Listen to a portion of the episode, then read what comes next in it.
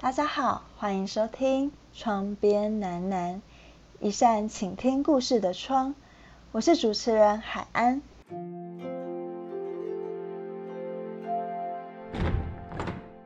欢迎大家收听《带刺灵魂》的 Podcast，我是主持人海安。今天很荣幸可以访谈到一位在疫情底下的第一线人员。那我们这次这次主题是用汗水浇灌着生命，让我们一起来欢迎消防员翁丽丝。嗨，丽丝。嗨，海安。大家好，大家好，我是现职的消防员翁丽丝，那同时也是消防员工作权益促进会的理事。我们是在致力于就是啊推动消防员更安全的劳动条件，然后也同时会声援其他弱势团体，希望说可以。达成这个社会更安全，然后更不歧视弱势的啊目标。对，上次就访谈你的时候，是因为在疫情下面，就消防员的一些装备比较缺乏，那现在有比较好一点。对啊，现在有比较好一点，就是捐赠也都到位，然后政府机关雇主应该提供的工具，其实也慢慢都有。经过要感谢海岸之前帮我们推广，这样经过这些争取之后，就都有到位这样。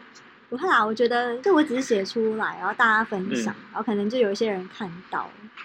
对啊。像王婉玉，王婉玉立委，我记得他也是蛮认真在帮大家推推广这件事情。嗯嗯嗯，对啊，真的蛮谢谢大家的哦，支持。对啊。好啊，哎，那我们就来聊说，就是刚刚讲到防疫的装备嘛，那你可以跟我们聊一下，说在这个疫情期间，就是你有哪一些。你可能自己遇到，然后你觉得印象比较深刻的一些故事啊。嗯，深刻的一些故事啊，在疫情一开始的时候，就是当然会载到蛮多种类型的啊确诊患者，因为我们就是是第二倍员的防疫分队，这样其中就会就会连接到一些不管是媒体的报道还是社会的舆论这样子，因为。呃，当我们再到不管是长照中心的老人家，或是在工厂工作的义工，甚至是无家者，那其实在他们的时候，很快的都可以发现，就是这个环境其实是都是在防疫上的措施都是非常不足，或是甚至是资源也都没有到位这样子。但是就是如果连接到舆论或是媒体的话，就会大家都会认为说这些族群是防疫的破口，但是。我我会认为它是比较是，这国家在面对弱势族群的政策上面，在疫情下是一个照妖镜吧。对，就是当我们没有去重视这些族群的基本权益的时候，或是说在做决策的时候，并没有纳入这些族群，就会导致这种情况，就是啊资源没办法到他们身上，或是啊专业的咨询也没办法到他们身上，因为他们本身就就是不管是资讯的弱势，或是经济的弱势都有。然后最后就导致他们在防疫上的脚步都会啊比大家慢很多，对对对，但是就会比较可惜的是，社会的舆论一开始可能因为防疫的疫情的之间的焦虑吧，就导致这些族群就是会被猎物，然后被抨击这样子，甚至是老人家的族群，他们资讯流通本来就比较慢，然后他们的社交的管道本来就是只能依靠。面对面这样，所以一开始他们可能去还在公园游荡，因为还没有禁令的时候，或是啊对疫苗的恐惧这样子，都会被一些啊疫情焦虑的人抨击说啊老人家就是不愿意接受正确的观念之类的，但其实只是他们的资讯来源比较慢而已。嗯，其实听你讲，我觉得我的感触也很深诶，就是像刚刚有讲，像是义工，然后长照。或是无家者，就像义工好了，就是之前好像也有提到，你说你去救灾的一个工厂，好像义工的环境是非常差的，是吗？对，就是一群人住在工厂呃临时开辟的宿舍这样子。对，它里面规格大概是什么样子啊？嗯，如果是呃比较好一点，或许每一间就八到十六人这样子，好几排这样下去，可能。甚至一两百人住这样子，一两百个人住。对啊，如果差一点的话，就是这个原本可以摆到八到十六人的这种一般的通铺房间，它可能就会睡到二十这个三十个，那就变成那个床就更挤一点。然后上下铺甚至三铺这样子。呃，环境的话就是参照就是报道者在报道，呃，苗栗他对于移工禁令的那种人权问题，嗯，其实就会有蛮多啊蛮多很细节的报道，关于他们的环境，就是苗栗的话，他们强制他们回去移工的宿舍，就比外面还要危险。以前我们有几个殉职案件，也是因为厂厂住就是厂房跟移工宿舍。的区域没有在我们政策上是没有强制分离的，嗯，所以在很多地方堆放了这样多的危险物品，但是上面就有住人，所以当发生灾灾害的时候，这抢救就很困难，然后上面的人的风险就会很高，这样子。对啊，因为我之前看，就像那时候移工好像有蛮蛮多人确诊，然后就也像你讲这种新闻下面就会有人说，哦，这些移工为什么不滚回自己的国家或什么？然后其实我看到的时候都觉得蛮难过，所以我觉得。你会找义工进来，就等于说，就是我们台湾有缺乏的劳力，所以你才会引进引进这些劳工进来。但是，并不代表他们是位置要是属于好像比台湾人低等的，并不是这个样子。对啊，就是嗯，就会觉得一个善良或是一个有礼貌，甚至有一个温和的社会，是不会一直做出歧视弱势族群的政策。嗯，对啊。就其实像苗栗这件事件，到一直到现在都还在一种就是大家晋升，然后或是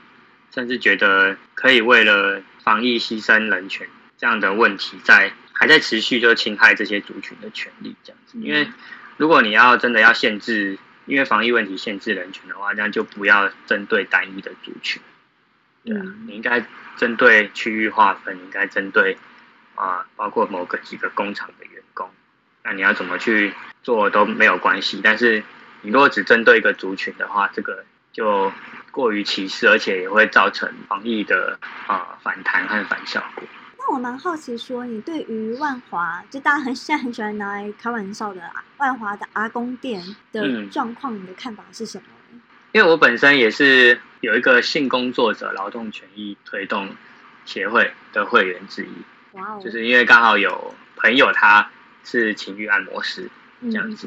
对，他是男男按摩师，那我就会因为他，所以我就会比较接触多一点，就是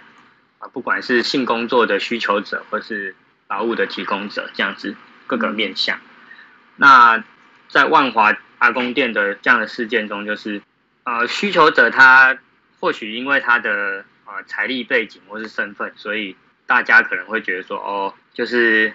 可能他因为他是老人，或是他是叫有一些身份上的名望，大家就会想要去猎物他这样子。但如果撇除他的身份之外，其实需求者和一个劳务的供供给者，他就是一个在社会上就是就是一个简单的交易，甚至是交易之间还有一些啊关系的连接存在，只是它中间就是有金钱这样子而已。嗯嗯嗯，对啊。但是如果又在在女性主义中，其实就有一种个派别，就是认为说，呃，我们要去性肯定吗？还是性否定？因为，呃，性肯定的面向的话，就会忽略了女性在社会中因为啊被歧视、被打压，而让她身体的价值显现出来。一个是可以透过性去有产值，那另外一个是强势的性别族群透过透过这样的打压去。降低就是性的产值，进而可以去比较多的你是成为需求者，那劳务的提供者劳劳动权益可能就会被牺牲这样子。嗯，对啊，那尤其在这一波看起来就是，呃，性工作者还是会被污名化，即使是性工作者他没有办法去预防这样的事情，但是最后那个大家还是会认为性交易这件事情就找到一个防疫的。理由就开始攻击他们，就比较可惜，因为我们应该去关注性工作场合的啊防疫措施，或是啊如何去辅助他们啊在防疫期间有能够继续生存下去的能力这些吧。对啊，但是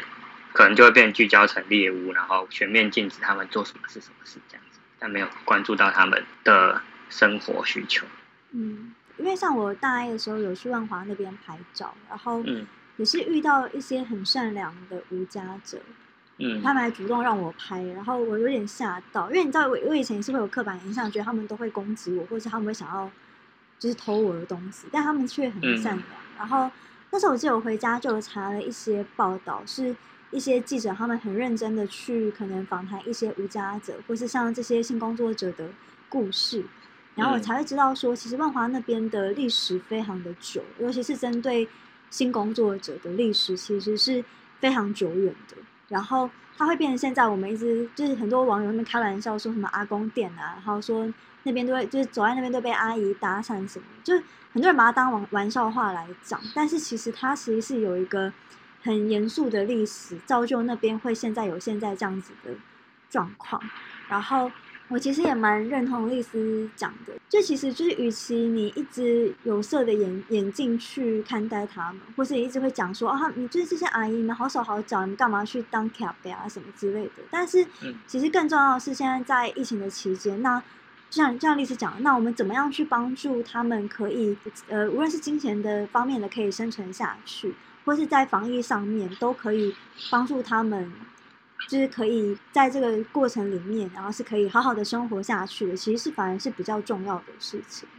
嗯，是啊。好啊，那丽丝还有什么很印象很深刻的故事吗？在这个疫情期间？疫情期间哦，有一个算是呃蛮暖心的故事嘛。就虽然它也是疫情焦虑下的的攻击造成的，但是我会觉得就是能够跟他们这样。跟这些确诊者这样互动，觉得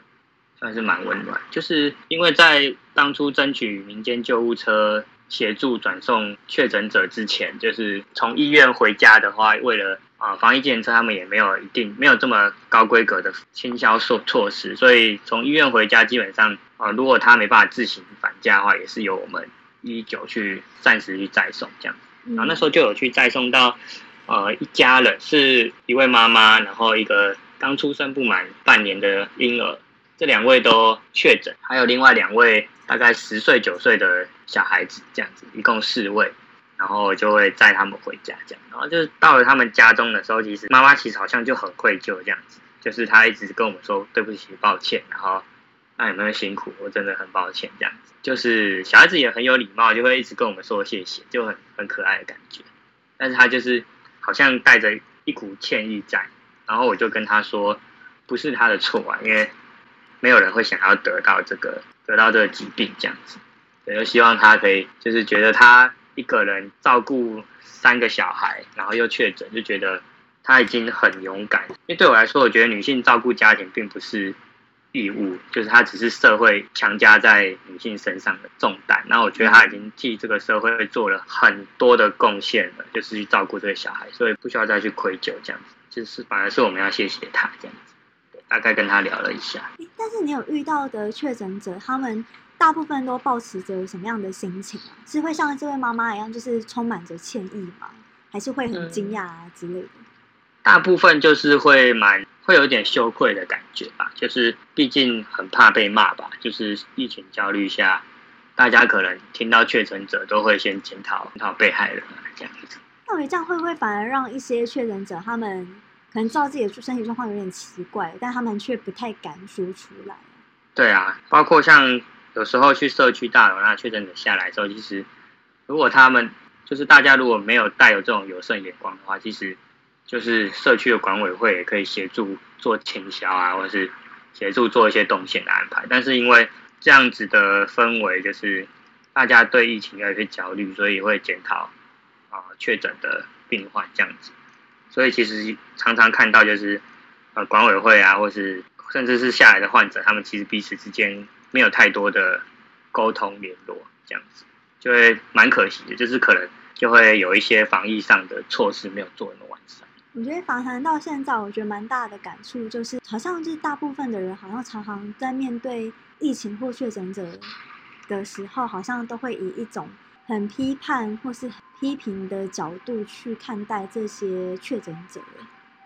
是啊，其实我一开始也对于老人家一直在公园游荡，或是啊不想打疫苗，或是甚至是啊消防员自己不想打疫苗，都有一些 焦虑下的情绪反应的。就是其实还蛮蛮庆幸，就是会接触到一些在研究这些的人，然后他们会倡议说，这些其实就是一些心理反应，我们可以怎么去处理它，所以慢慢的就可以试着对这些人比较温柔一点。希望大家可以好好撑到就是真的解封的时候，不要让自己那么焦虑哦。对啊，很重要。好啊，那最后一个，你有想要跟我分享什么故事吗？我喜欢听你讲，好喜欢听你讲故事。讲故事啊？对啊。嗯，就因为前前几天刚好发生一个请勿这样子，那我就分享那个请勿好了。好啊。啊，跟防疫可能比较没有关系。它是一位就是比我们还小五岁左右的呃刚出社会的上班族，这样。他就是在骑机车的时候直行不慎被回转的车辆他们相撞这样子，然后他回转的是连接车。这样子，哇！然后因为撞上之后，他被卡在轮胎下面，然后就是我们，因为我们队上是救助队，所以我们就是去车祸救助这样子。就是当下是我们目击到他就是濒死式呼吸之后欧卡，就是停止那个呼吸心跳。因为大家就是当下救援算蛮顺利的，所以很快把他抢救出来。然后我当时是救护班，我们也。很快也就 CPR，然后医院也在附近，就赶快送医这样子。所以在途中他有 ROSC，就是恢复呼吸心跳这样子。只是就是他的腿部的创伤，还有呃下半身的一些创伤都蛮严重的，所以看得蛮让人心痛。嗯，对啊，因为其实我我我平时也有在关注交通议题，然后因为平时会聊，所以其实我们分队也都。慢慢都有关注这个，所以大家回去之后其实都蛮蛮心痛，然后甚至转化成一种愤怒吧，就不是愤怒说哦，连接车驾驶本这个人这个个案为什么要这么恶劣，然后不守交通规矩什么的，对，因为其实连接车它是不能在道路中回转的，它是要右转右转再右转，就是要找固定的路线去去啊行驶这样子。因为我们那那条路其实，在综合的连城路，它因为挖捷运，所以变得说道路很狭窄。然后在工程之下，所以连接车、公车都会和机车在一个单一车道上面行驶，这样子。它其实就是造成了，就是在那条路上，我已经遇过三次，就是机车骑士被大型车辆碾压的事件。啊，也好危险哦！这已经不是第一次，而是三次。对啊，已经。就是这三年来已经有三次了，但他就是看似好像真的没办法解决，但其实就是交通上的政策啊，不愿意去保护弱势族群的。那其实就跟其他的政策，像我们刚才提到无家者狗，就是宁愿走一个简单暴力的去维护，不管是经济的条件还是经济的生产力这样子，然后去忽略说，包括像机车主啊，或是。更弱势的路人，对，就是变得说，啊，不管是教育，因为交通有三一，教育、制度和执法，那这三个方面，其实教育上大家都会认为说，检讨被害人，我们看到大车就要礼让，然后看到机车要礼让，行人看到机车要让，然后机车看到那个小车要让，然后小车看到大车也要让，嗯，就有点去检讨被害人，但是这样子其实无无济于事，因为真正掌握。越危险机械的人，其实才是应该要更谨慎小心的，对啊，大家不会说，呃呃，假如说军人或警察他拿枪，然后结果他可能不小心走火或什么，然后去检讨说被射死的那个民众，然后为什么为什么不去躲子弹？但是在在交通上，大家却会去检讨机车或是行人，啊，为什么不去让车子或大车，然后害自己去受伤这样子？对啊，就是这样子，其实是蛮吊诡，而且也没办法去阻止这样的情形发生。那包括像车种车种分流的政策，也会让啊机车常常必须在那个大车之间穿梭，它没办法正常的行驶在道路中间，嗯，或是啊人行道的一些政策，它没有办法很好的去庇护行人不被车辆的右转左转的死角去啊。伤受伤这样，就是这种这种案件，其实，在知情中都蛮容易看见的。嗯，然后就会去想到，就是因为每年台湾的车祸死亡人数就是一个九二一的人数，这样每年都是三千人以上。然后就会觉得，对啊，每十万人超过十十人死亡，那其实他这这个在亚洲是死亡率是第一的，然后就会觉得很可惜，就是这么大家为了防疫，虽然防疫是经济政策，但大家还是会因为啊生命的消逝而难过，但好像大家还是习惯这个社会这个国家还是习惯每年会有三千多人的死亡，而这这些死亡。其实，在其他国家的政策的庇护这些弱势下，是可以消减非常多的。其实我蛮有感触的，就是以前当行人，就我不知道听众大家有没有类似的经验，但是我觉得是是当过行人，多多少少都会有被机车擦撞的经验。嗯，对。像我之前也是，可能走红绿灯嘛，然后我按照完全按照规定哦，就是绿灯，然后走在斑马线的中间。就也是有一台车，好像要从对面右转，然后重点是他还山寨，就他前后面都载着他的小孩，然后就他完全没看到我，然后直接就撞到我。对啊，对，然后那时候我做的事情反而是看到他的小孩年纪很小，然后我就反而是先把他们扶起来，然后问他说你还好吗？然后那个爸爸是很惊慌的看着我，因为他山寨，然后又又就要撞行人嘛。啊，然后那时候那时候反而想也是跟。类似你刚刚提到的一样，就觉得说，哎，那为什么会可以给无论是行人跟机车一个比较稍微安全的，就是道路交通的环境？对啊，就机车必须在道路中停等，还一方面是因为教育的问题会被逼车啊，一方面是制度设计的问题，我们没有一个很好庇护左右转车辆的啊一个道路设计。那另外一个就是行人没有办法，因为斑马线内缩。所以右转左转车辆可以直面的行人，而不会有切入车道那种切西瓜而造成的呃 A 柱死角，甚至是机车骑士的一些死角这样子。这些东西就是都没有之下，然后加上就算有了，然后我们的执法也啊也因为政治环境的关系，所以警察没有办法很好的去执行保护行人的交通法规，所以就变得导致说。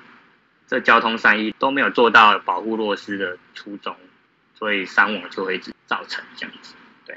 也不是谁的错，但是就是如果没有去保护弱势的共识的话，就是没有办法解决这个问题。嗯，那你刚刚有提到说，就是当你去这个现场的时候，你觉得你的心情有？受到蛮大的影响，对，然后所以我就蛮想要问你说，就是因为我知道你们的执勤当中一定会面对到非常多的，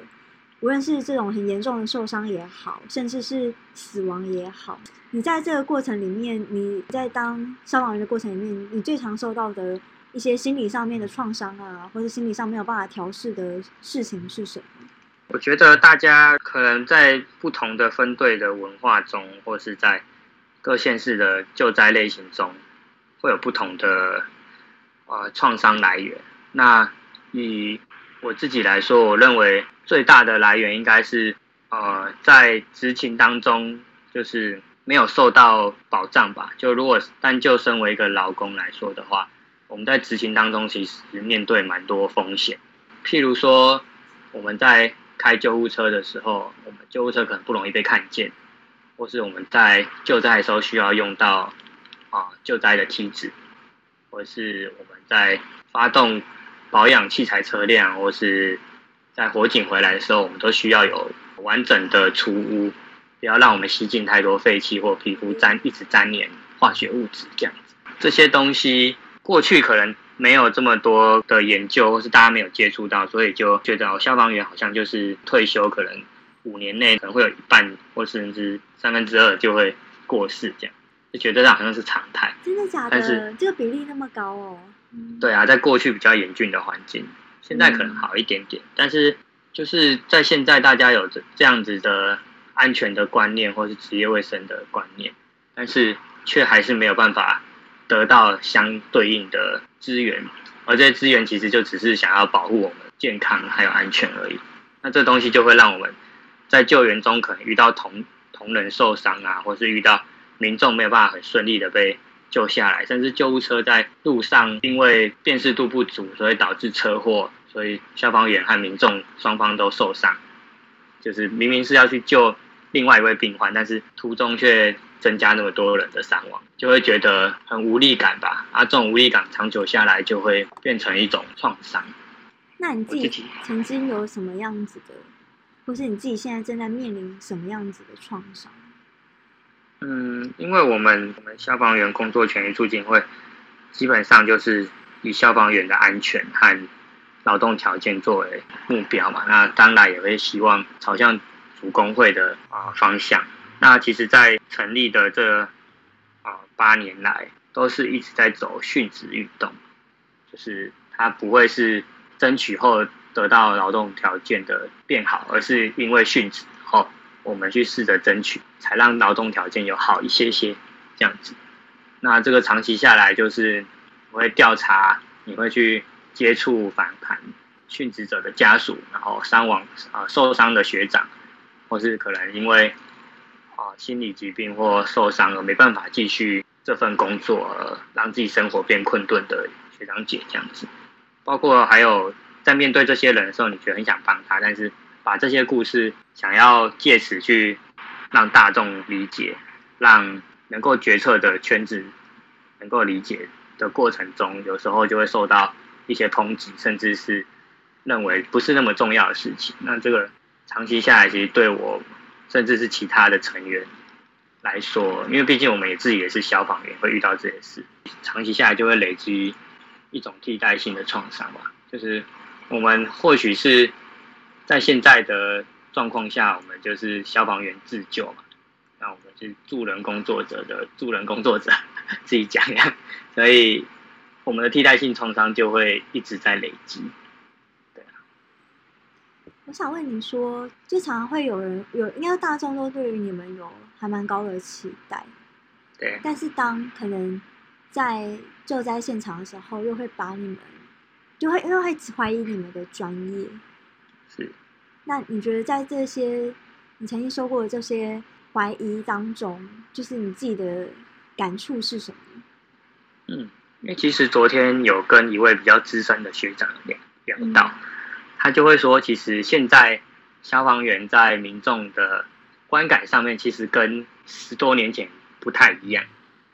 当时他举个例子，就是当初在雅虎奇摩和知识家的时候。时期就是上面会说啊，消防员需要什么？消防员可能甚至那时候就有消防员组工会的概念，但是通常会被回应就是啊，消防员很爽啊，都要喝酒，然后每次救灾都没有水，然后让火一直乱烧这样子。对，然后但是现在不一样，现在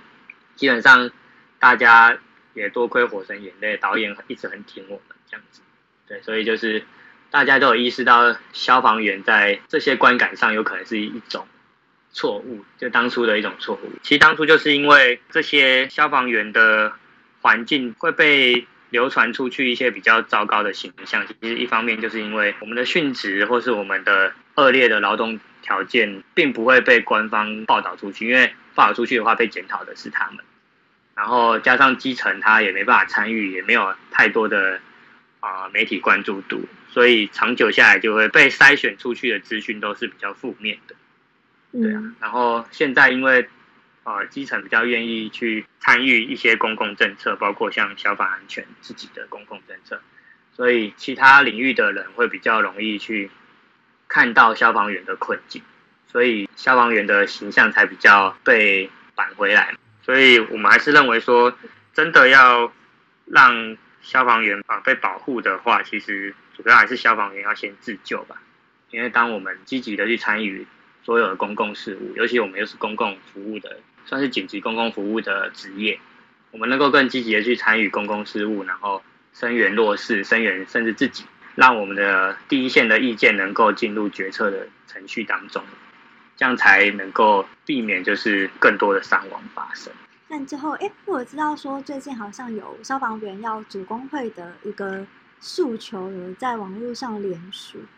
虽然我不太确定我们这期播出去连署还没有持续，但是你你要借由这个机会去呼吁大家一起加入这个连署吗？会，它其实就会一直持续。当初我们不会放在就是公共政策的呃那个提案当中，其实就是因为它不只是需要主管机关的回复，而是我们需要让这个社会和国家知道说，其实大家是能够意识到消防员的筹组工会这件事情，最主要目的就是让啊消防员能够的声音能够进入到政府政策当中。我们希望大这个国家可以看到说有这么多人联署这个消防员组工会的权利的争取，让国家能够放心一点，说大家已经能够知道说消防员的安全先顾好了，这样子民众的安全也才能够。被照顾到，而不是一体两面的事情的时候，担心说消防员会因为这样子去不做事啊、罢工，或是说甚至就是啊减少救灾救护这些本业的事物，这样其实不会，其实我们才会希望更安全的救灾环境才能够带给大家更安全防灾的整个环境，这样。我觉得真的很重要哎，因为像疫情的话，其实另外一个也很重要，第一线人员是护理师。然后其实护理师，因为我们的医护比一直都还蛮高的嘛。然后是啊，很很久以前，其实护士有曾经就是有跳出来说，他们希望可以减少他们的医护比。对对，甚至是可以让他们得到比较合理的薪资。对，但是那时候这个新闻也是持续一阵子之后就消失，就就因为这些护理师其实他们也不可能罢工，嗯，对，就是那时候好像有有记者问，就问他们说，那你们干嘛不罢工去讲你们的理念之类？可是护士还是说，就是护士是职业，然后照顾病人是他们的职责，如果他们罢工了，那他们的的病人该怎么办？是啊，啊，那时候看到就觉得还蛮心疼的，就是他们很努力想要去。争取自己的权益，可是，一方面他们的工作又没有办法让他们有一个比较合理的管道嘛，或是对一些，然后一些作为让政府可以看到说他们现在的困境是什么，就觉得还蛮可惜的。对啊，是蛮可惜，因为我们可能因为在从小教育的劳动意识上可能没有这么的足够，可能在我们这一代已经有民主法治的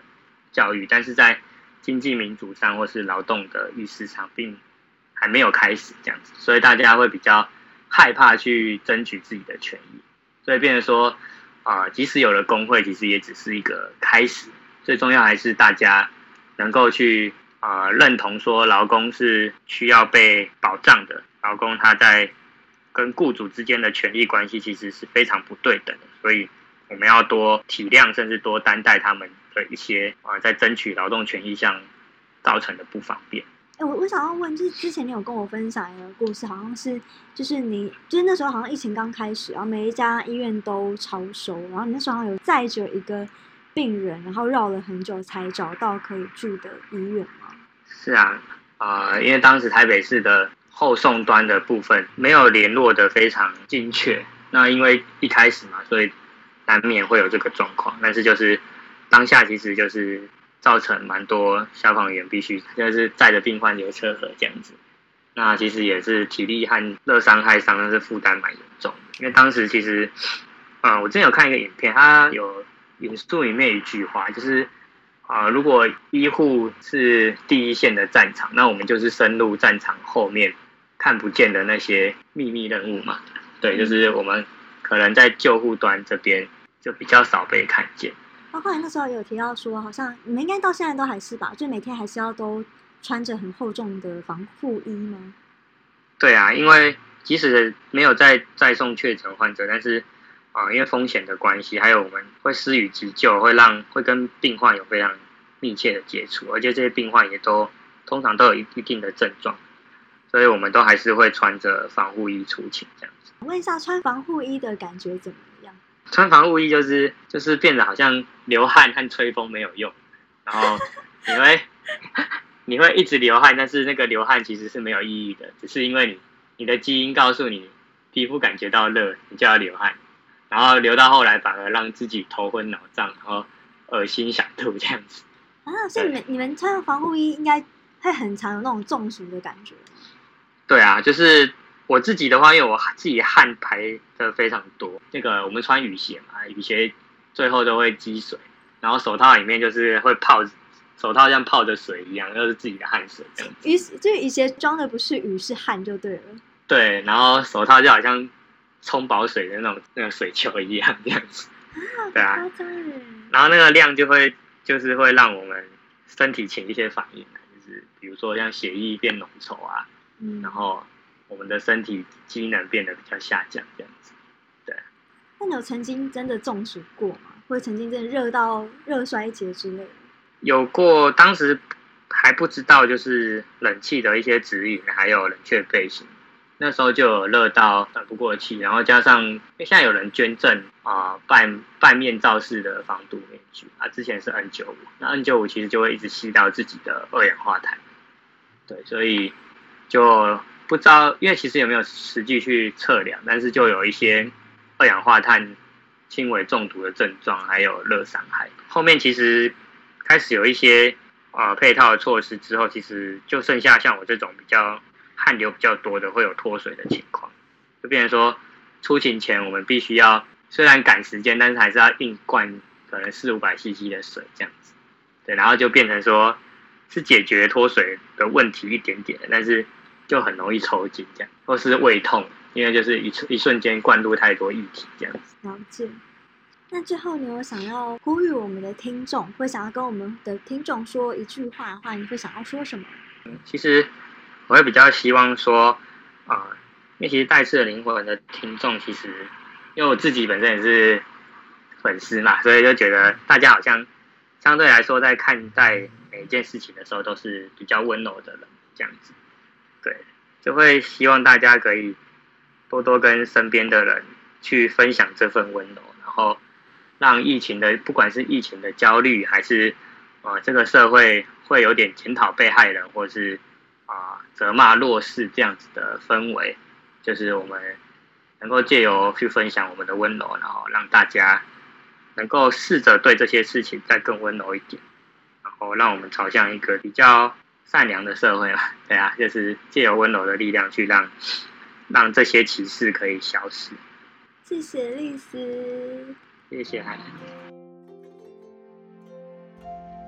今天的访谈就到这里，谢谢大家的收听。如果喜欢今天的内容，欢迎留言或和朋友分享。如果有其他的想法，可以搜寻“带刺的灵魂 ”IG 或是脸书，让我们知道。谢谢收听窗边男男，我们下次开窗见。